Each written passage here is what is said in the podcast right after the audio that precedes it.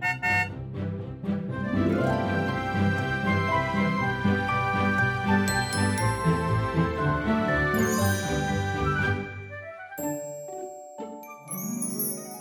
欢迎搭乘 JK 的身心灵游园车，Life is fantastic。我是 Jerome，我是 Kevin。Kevin，我们又回到这个职场的系列哦。对，在职场，我们之前其实有聊过很多不同的人类图职场，有包含就是像比如说四种类型啊，然后六条爻啊，然后你在职场里面要怎么就是发挥你自己啊，跟你要怎么样去跟不同的这些主管或同事应对。然后还有四颗电池，对，还有四颗电池。然后这一次呢，我们是要。等于说，你又设计了一个新的一个系列，对不对？对对对对。好，那这个系列你主要的想法是什么？嗯，其实因为我在过去大概一年的时间，一直有做一些职场的个案嘛，嗯，然后通常我把人类图里面的很多的特质，我叫做维特质，然后这些维特质里面，它可能会包括很多不同的在职场上面会看到的一些职能，好像领导力啊，或者是你可不可以是很懂去做一些专案管理啊，或者是你很懂跟人相处这一些的特质。所以这一些特质的话，因为我平常在个案常常会谈到，然后我觉得里面总会有一些共。共同的一些可以学习的地方，所以我也想透过这个街屋去简单去说明一下，有一些面貌。的一些样子，当然我们要做的不是去教你怎么去看懂自己职场上面的面相，也不是去解说每一个家门跟通道这样的一些做法，但是是总括而言，把人分成一些不同的职能，然后去看一下这一些职能上面有什么东西是我们可以多留意一点的，然后可能对这一些的面貌的想法会更完整一点的，就这样。对，因为职场上面真的是一个我们要展现自己不同的能力的一个地方，所以其实简单来讲就是。你可能有点像是从你的这些解读的经验里面，你帮大家去规整出有几个比较大的，就是所谓的职场力。就在职场里面，我们就是擅长的能力。然后，其中第一个，我们今天要来谈的就是所谓的领导力。对对，那之之后还有什么？嗯，其实应该这样说吧，因为领导力就是代表你是一个领导的角色嘛。但是如果你是有一个人是适合做领导的角色的话，也代表一些人他可能在一些不同的岗位上面会做得更好的。嗯，所以其实我们之后会有一些会比较说的，就是有一些人可能比较更适合做一些幕后的。团队的灵魂，幕僚的一些角色，他就是从背后去让这个团队可以发展的更好的。有一些人，他更是可以作为一些专家的，他不是去领导别人，也不是去配合团队，他比较适合做 lone wolf，就是自己一个人做好事情。他有一点像，就是你可以想象，在公司里面，不是有一些是 consulting 的一些。角色嘛，嗯，你有事情你才问他，顾问，顾问的，然后你去问他的时候，他就可以给你一些很专业的意见，或者是他可能是公司里面的一个工程师，他比较是很专在自己的工作上面，所以我们也可以从这一些面貌去看，啊、呃，如果你是觉得自己比较擅长的是领导力，或者是你比较擅长是做幕僚的幕僚力的话，你有什么样的东西你可以多理解一下？嗯，因为像我们今天这一集要讲这个领导力嘛，我就。呃，来之前我就回想一下，说我的职场生涯里面啊，嗯、我所遇到的这一些主管，或者是我这些老板们，有没有哪一个是哦，我觉得真的他就是很有领导力，然后可以让我就是很心服口服，很乐于去为他工作。对，然后我后来想想，哎，好像真的没有一个这样完美的人选。嗯，你你的职涯生涯里面，你有遇到你很心服口服的主管吗？其实我觉得应该这样去区分，因为刚才你说到一个很，我觉得很重要的关键字。就是让你觉得很厉害的，然后好像所有东西都懂的，然后觉得，我觉得主要是就是你会觉得你很敬重他，你会觉得说这个人他很值得赢得你的信任跟尊敬，嗯。的这样的一个人，嗯、然后你就会打从心里去服从他的领导嘛，嗯。但是对我来说，我觉得在我的眼里去看，领导力不代表是一个这么完整的，这是一个完美的一个主管的讲师，嗯嗯、它代表的只是一个。某小部分的特质，我举例去说，其实这个也是一个很多人对领导力的一个特质的误会，因为大家会觉得，如果你作为一个领导的话，你一定所有东西你都一定要很全面的，你一定要很有你的公司的方向，然后你要很照顾你的团队，然后你说出来的所有东西你都可以去引领大家走到一个更好的地方，然后你所有东西你都可以处理得很好。但是我们在这里接下来要说的领领导力，它表达的比较是一种领导的风范，所以它比较是站在一个人前，然后他把他要说的话说出来的时候，他会有一种很大的影响力。他会让所有人听到的时候，他会有一种叫马首是瞻的一种的感觉。你会站在人前的时候，大家会听从你的号召，或者是他们会愿意去让你去领到他们走到一个地方。但是，是不是真的是你一定很确定你要走的方向是什么？不一定啊。我们刚才不是说。有一些人，他比较擅长就是末僚力嘛，他比较适合站在一个啊、领袖的后面，然后给意见。我举一个例子来说，就是《三国演义》的刘备，如果他就是一个领导者的话，他可能旁边的诸葛亮，他就是他的幕僚。他的诸葛亮，他就是从旁边去给他意见、给他方向的。刘备他自己可能不知道要怎么去发展自己的国家，他甚至一开始他是不停的漂泊在不同的地方，然后他等到有诸葛亮的时候，他才知道我现在要接下来怎么去管理好我的版图。然后很多管理的工作也是他做的。但是刘备他做的是什么？他有一种吸引力，可以把所有人聚在一起，然后他把对的人吸引在一起，然后让这个团队可以。运作下去，这个就是他的领导力。他说出来的话，他会很感染别人。他可以在战争里面去让所有人对他心服口服。这个就是我所谓的领导力。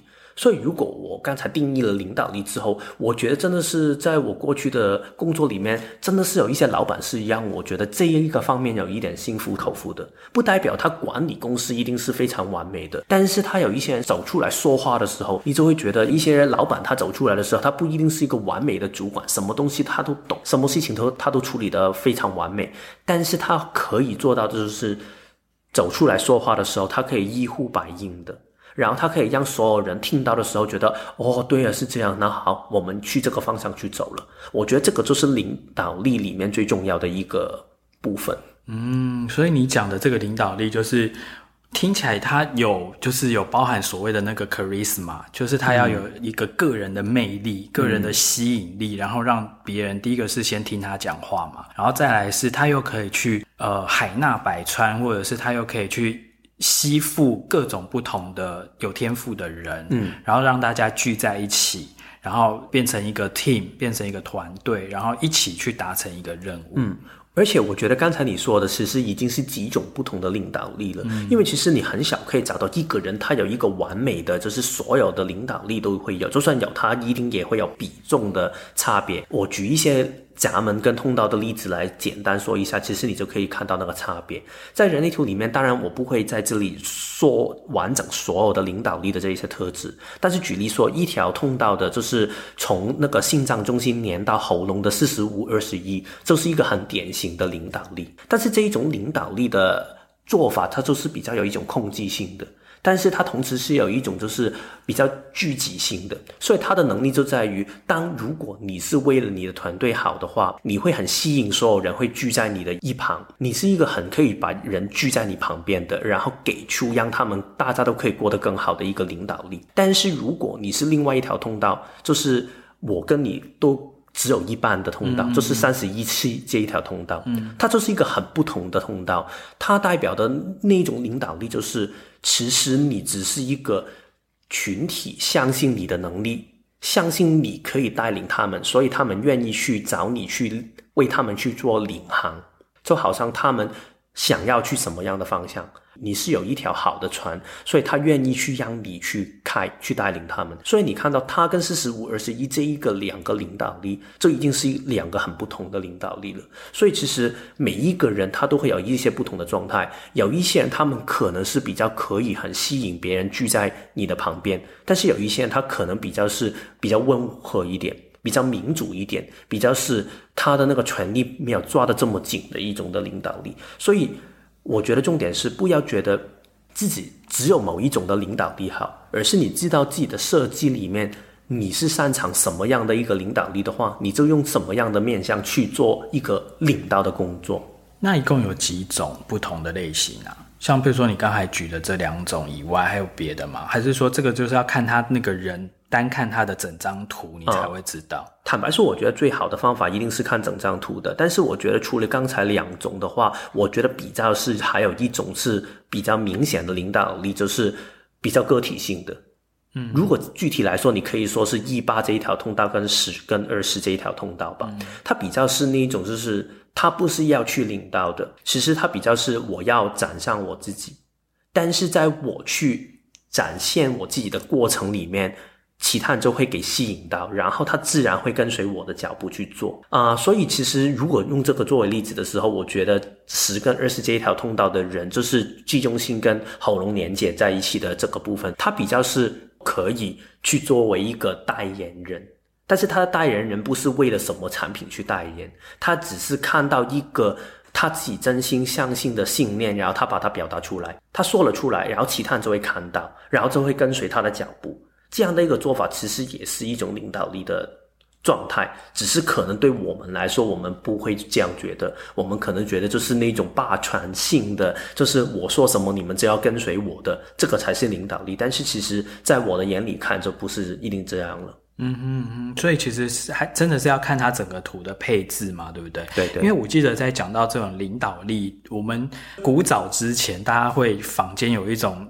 传说，嗯。当然，后来我们知道说，其实并不是这样解释的嘛，嗯、就是说什么哦，如果以四种类型来看的话，其实显示者是最适合当领导者的。对，显示者，因为他就是什么古代的国王啊、贵族什么之类的，他就是很容易会像你讲的，就是一呼百应嘛。嗯，就是他发起一动，他因为他主要就是来发起，然后他发起一个事情之后，就人家就会跟着他一起去做，所以大家就会很简化的把它理解成说，在一个团队里面，只要身为是显示者的人。人，他通常就是这一个。团队里面比较适合当一个 leader 的角色。嗯，我觉得坦白说，如果刚才用我定义的领导力这个面向的话，显示者是比较有这个的风范的，因为他说出来的话，如果他真的是活出自己是健康的话，他说出来的话是有影响力的，他比较真的是可以一呼百应的。但是有领导力不代表他就是一个非常好的领袖或者是主管。嗯，因为其实当如果你要作为一个主管，好像刚才 Jerome 一开始他不是说。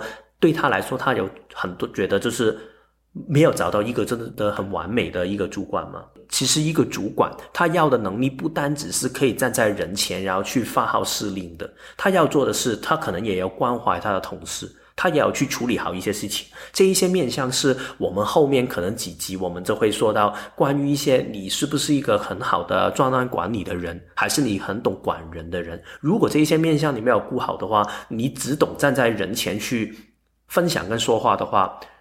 可能你是有这个魅力，你有这个 charisma，但是你没有一个管理的能力的话，其实你也还没有办法可以在一个公司或者是一个在一个团队里面可以担当一个很重要的角色。嗯、所以啊、呃，换句话来说，领导力只是你作为一个领导角色的其中一个板块而已，它不是完整，它不是全部的。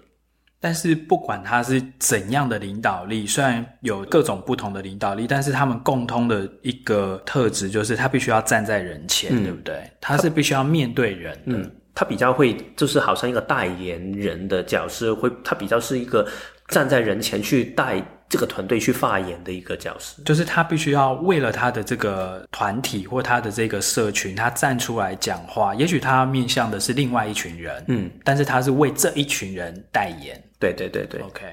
或者是领到他们走到一个方向去。那他这样子跟就是好，比如说我们讲的那种，比如说君主立宪的国家，他们的那一种 icon，就是他的那个皇室，譬如说他的。国王或女王这一种就是很很像一个领导的象征的这个。嗯一样吗？我觉得这个也是不同领导力的不同的状态。就好像如果你刚才说，好像英女王的这种状态，嗯，如果她的存在已经可以让所有人可以聚集在一起，然后大家跟随这个方向去走的话，它是一种领导力。嗯，但是如果你好像是那个 Winston Churchill，嗯，就丘吉尔啊，如果是好像他的这一种，他不是用一种光环的方法去让大家去聚集在一起，他是用这个实际的方法去控制这个。群体，然后去安排大家去怎么去做大家的事情的话，这个也是另外一种的领导力啊。所以其实我觉得在领导力的部分，不要强迫自己什么都是。如果你要强求自己是所有人都喜欢的一个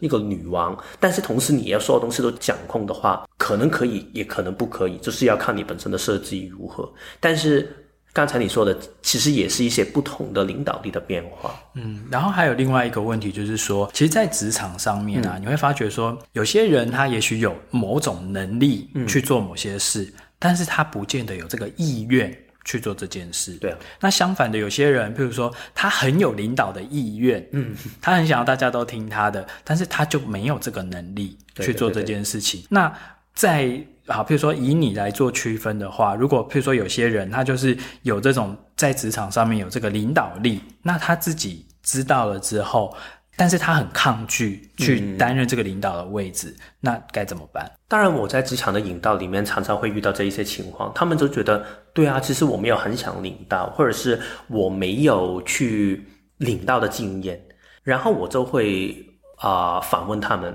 会不会有很多人去找你去领导？然后他们就是说，对啊，就是很多人会找我来去干什么什么的。然后如果有时候他们还想不起来的话，因为有时候如果你刚刚进啊、职场工作的话，可能真的没有这个机会。然后我就会问他们，那你在念书的时候，你会不会有很多的这一些学校不是有报告要做吗？然后团队里面是不是你都会做领导的角色？然后他们真的会这样。所以其实我觉得这个领导力，其实维特质就是一个这么有趣的东西。人类图的特质也是这样，就是。你如何去抗拒它？如果它在你的身体里面的话，你根本没有办法可以把它完整的压住。你压住它，只会反而变成一个更负面的效果。所以，如果你本身已经你的身体里面散发出一种能量是，原来我是所有人都觉得我可以领到的话，那你可以选择，你不一定要为了他别人要求你去领到，所以你要去领到，但是你根本没有办法可以。可以盖过，或者是可以改变别人的想法，让他们不觉得你可以领到，因为你的能量场就是一直在那边运作嘛。对，大家就是会被你一直吸引过来，对，然后很渴望被你领导。嗯，所以，与其你去把这个能力，你要把它收起来，不想其他人去干预你的话，最好的做法是你去了解你抗拒的是什么。我觉得很多人去抗拒领到的部分，可能有几个可能性。第一个是对他来说，他领到过，然后他受伤过。他可能在领到，可能我刚才说嘛，在读书的时候、念书的时候，他做报告的时候，他领到，然后可能给背叛，可能他没有给尊重，因为他领到的。过程里面，他可能有一些东西还没有学会。我举例说，刚才不是说有一些领导者，他们的模式就是比较民主性嘛，就是别人去邀请他去领航。但是如果你以为领导就是别人邀请你的时候，你就是了不起，你就是比其他人厉害的话，所有东西你都要掌控的话，这样你就会很容易会给群众去推倒了。如果是这样的话，你可能受过伤，所以你以后就打算不要去再去领导的话。然后你就浪费你的力量，但是你觉得很奇怪，为什么就是有很多事情去找我去领导，但是你不停抗拒这个部分。一方面可能是你还是继续去领导，但是最后你的结果就是没有享受，因为你还是没有学到你的课题。另外一个可能性是，你想把这个东西是完整的压住，然后真的是你尽所有的可能不让其他人看到你的领导的才能的时候，但是最后你也把你本身可以发光发亮的。天赋的可能性把它埋没掉了，那你就很难去问我为什么你的人生、你的职场上面就做得不好，因为你根本没有把你完整的真实的能力可以把它散发出来。我觉得这个是在职场下面常常会遇到的一个情况。所以，如果他天生是有这个在设计上面，在他人类图上面是比较天生有一个领导者的能量场，那他又有意愿。要去做领导的话，嗯、他是不是还要经过一些后天的学习跟练习？嗯，因为你刚才有讲说，其实那还是要经过学习跟练习的嘛。然后，因为他这个领导其实也，他也是一门学问，或也是一门技术，所以你也是必须要透过后天的这个练习。对对对，对。那你有譬如说什么建议吗？嗯，其实我在做个案的时候，我自己觉得最难做跟最困扰的一些个案，就是他可能二十出头。然后他真的是非常有领导力的一个伪特质的话，然后我其实我怎么跟他们说，他们就觉得自己没有发现到，因为你可以想象，如果你刚刚出来社会工作的话，根本没有人会给你去做领导的工作。然后如果换句话来说，就算你真的有这些特质的话，是不是我真的给你去领导的话，你真的可以领导到吗？其实应该不可能，因为其实你很多的一些现实的技巧，你需要去。去学习到的，所以其实他真的需要后天培养的，没有办法和你一进场你就可以变成老板。但是如果是这样的人，我们可以给他什么样的建议？我自己的做法是。可以在工作里面，可能可以多拿一些小的机会。我们不要幻想领导力一定是变成一个国家的元首这样厉害的一个角色，他可能只是代表你的团队去发言。所以，其实如果是这样的话，你如果在公司里面，你是一个小的 team，可能你甚至不是这个 team 的主管，你只是一个三个人的 team，然后你也可以跟你老板说啊，我现在觉得我想要一点表现跟进步的空间。所以接下来为这个团队去分享一个啊、我们现在这个工作的进度给老板听，可以让我去发言吗？如果你这样的话，你就可以拿到你的机会，去表现出你的领导力，也去训练你的领导力，然后也可以做一些小型的一些项目的管理，去。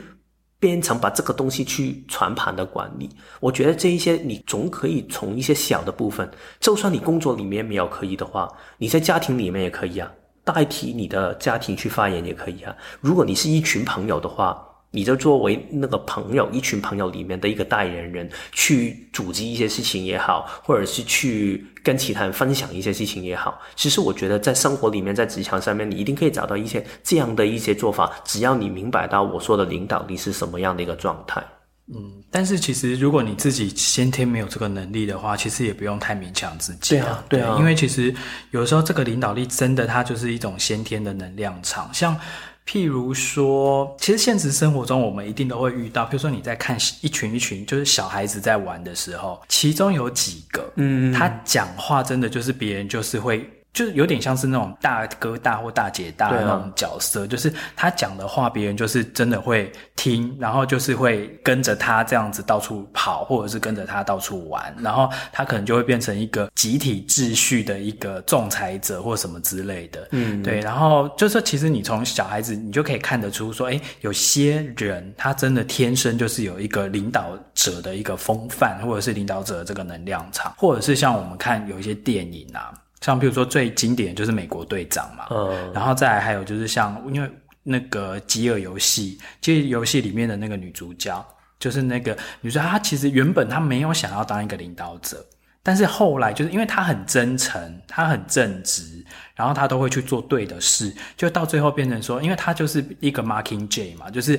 一个有点像是一个象征，然后所有的人就是会信服她，到最后她因为她的关系而全部的。各区的人全部都叛变。我觉得你刚才说这个例子很好啊，因为其实我们很多时候以为一个领导者或者是一个队长，他一定是最厉害的人，但是其实不是哦。就好像不是很多人在谈 Marvel 的时候，他们会说那个啊、呃，美国队长他不是很厉害吗？其他人比比他更厉害。但是其实作为一个领导者跟一个队长，他不一定是最厉害的那个人。很多乐团里面，他们最厉害的人，他反而不是队长，他可能是旁边的一个人。所以队长要做的事情是可以让大家可以，就是刚才说嘛，所有人会对他马首是瞻。觉得他就是那个方向，然后跟随他的脚步去走，这个才是一个重要的。当然，他可能也会有一些其他的技巧，可能是怎样可以让大家可以凝聚在一起，这一些也是他们的面向。但是刚才你说的，我觉得是一个很挺好的重点，就是不一定是最厉害的人才是队长，也不是代表你要一定所有人都要做到领导者。你才是最厉害的。其实国家元首很多时候虽然就是这一些领导风范的人，但是其实旁边的那一些人，他其实也也是很重要，也有很多的发展的空间。因为讲到这个领导力，你刚才有讲到说是特别提到这个三十一跟七的这一条通道嘛？嗯、因为这条通道它的名字我记得就是叫做领导力，嗯，然后或者是领导者，然后但是它里面有一个附注哦，就是说不论是好的或坏的。对，所以其实领导力啊，就是要看这一个人，就是说你先天你有这个聚众的这种魅力，但是你聚众有可能带领大家去做一个好的、对的方向的事情，但你也可能聚众了之后，带领大家去做一个坏的、邪恶的事情。对啊，对，所以其实像那种什么小混混啊、帮派的那那一些老大或干嘛，也可能很有领导力啊。对，他就是很有这种领导力的这种能量场，会让人家觉得说，哎。就是想要跟着他一起去做坏事，像我有时候看电影或者是什么，看到就是说，诶，他明明就是，就是你怎么会去跟他做那样的事情？但是他就是可以聚众，而且他就是可以把黑的讲成白的，对啊。然后那些人都还是会信以为真，对，然后就会去跟他做一些那样的事情。而且换另外一个面向去谈的话，其实你要领导的特质跟领导力，你更需要学习的就是，你不是所有东西都要你去领导的。因为你回到你的内在权威跟策略的话，你就会知道什么东西你要领导，什么东西不要领导。我们刚才不是说吗？其实你要整张图来看。我举例说，如果好像 Jerome 这样，他比较多六爻的一个人的话，嗯、他是一个六二，然后他的这个状态就是他不一定很喜欢领导的，因为只是六爻的一个状态，就是他会很看重这个人值不值得我去领导。如果他觉得，如果你根本是没有材料的人。我干嘛浪费我的啊、力气去领到你们？所以如果是这样的话，他勉强自己去领到的话，反而可能不是健康的事情，他反而会受苦。所以他更要聆听自己身体里面的节奏，谁值得我领到，谁不值得。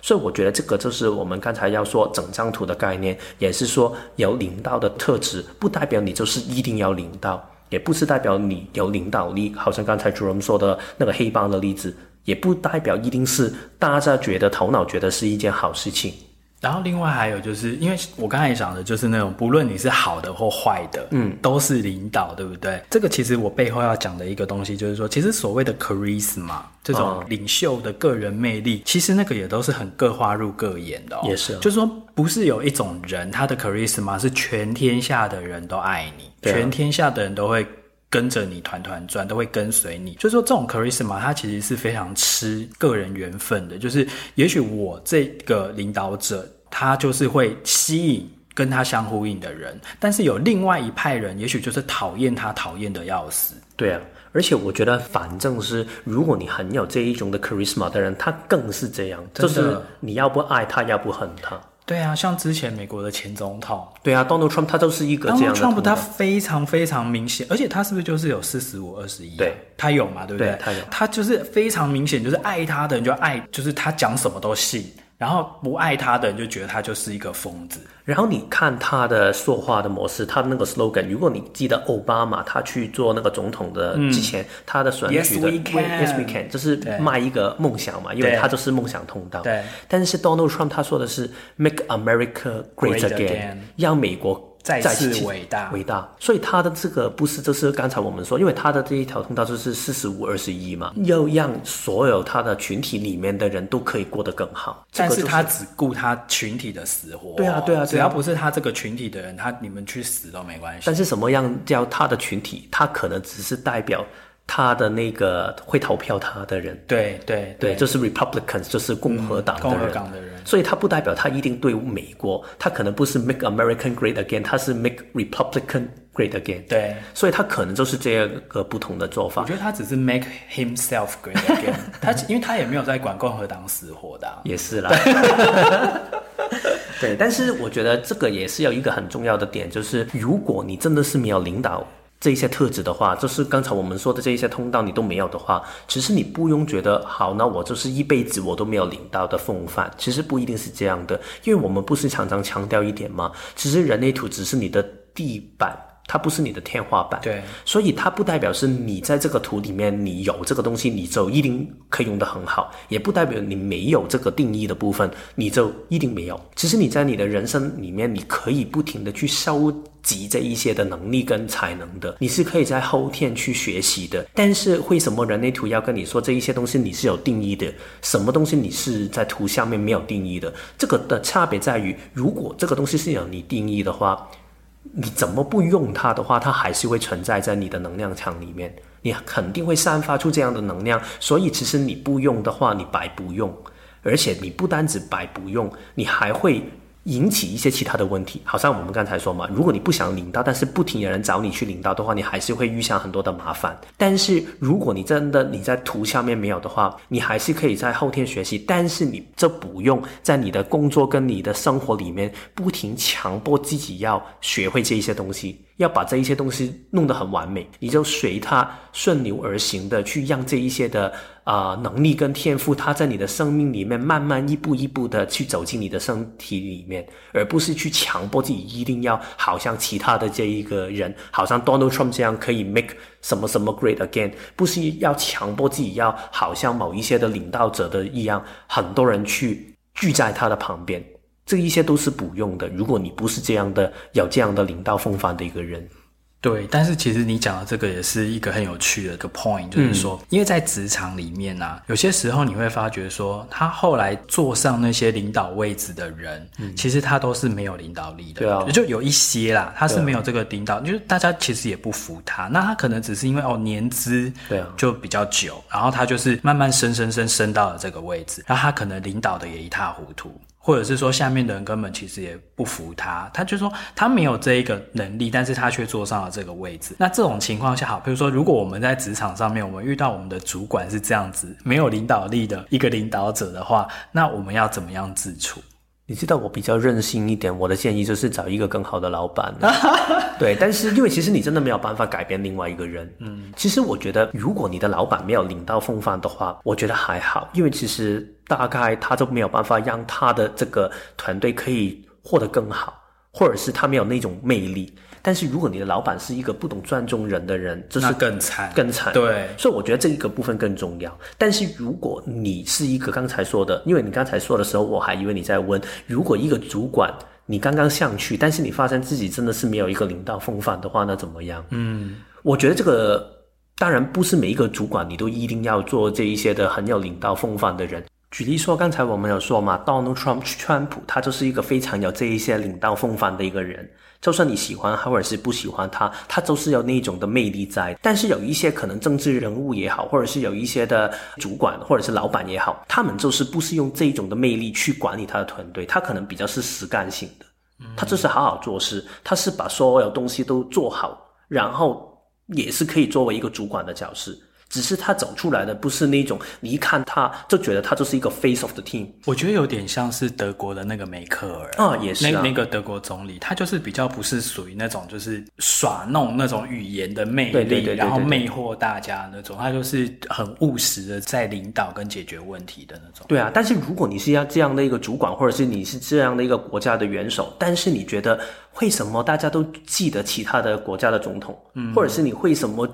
大家都记得？反而是他的副手，但是不是记得他的话，因为他们可以勾引别人很强的那种 emotional 的强度啊。所以我觉得就是每一个人他都会有不同的特质。所以如果简单来说，就是你有这个特质，也不代表你一定是一个非常好的领导的教师，因为你还是要后天的训练。但是你没有的话，也不代表你不可以担当一个领导的教师，因为其实刚才我们说嘛，作为一个领导的教师，他不只是需要单一个的领导风范。他只是可以成为一个领导者的一个其中一部分而已。嗯嗯，对，我觉得其实一个好的领导者啦，至少他要做对的事。嗯，对，不要去做伤害别人的事情，就是做对的事情，让他坚持的去去让他自己的不管是理念或者是他的理想付诸实行。嗯。对。而且我你刚才说到这一个，就是很多时候，如果你有领到风帆的人，他们最受苦的地方，就是因为很多人觉得你可以领到，然后他们就会你一言我一语的，就是给你方向。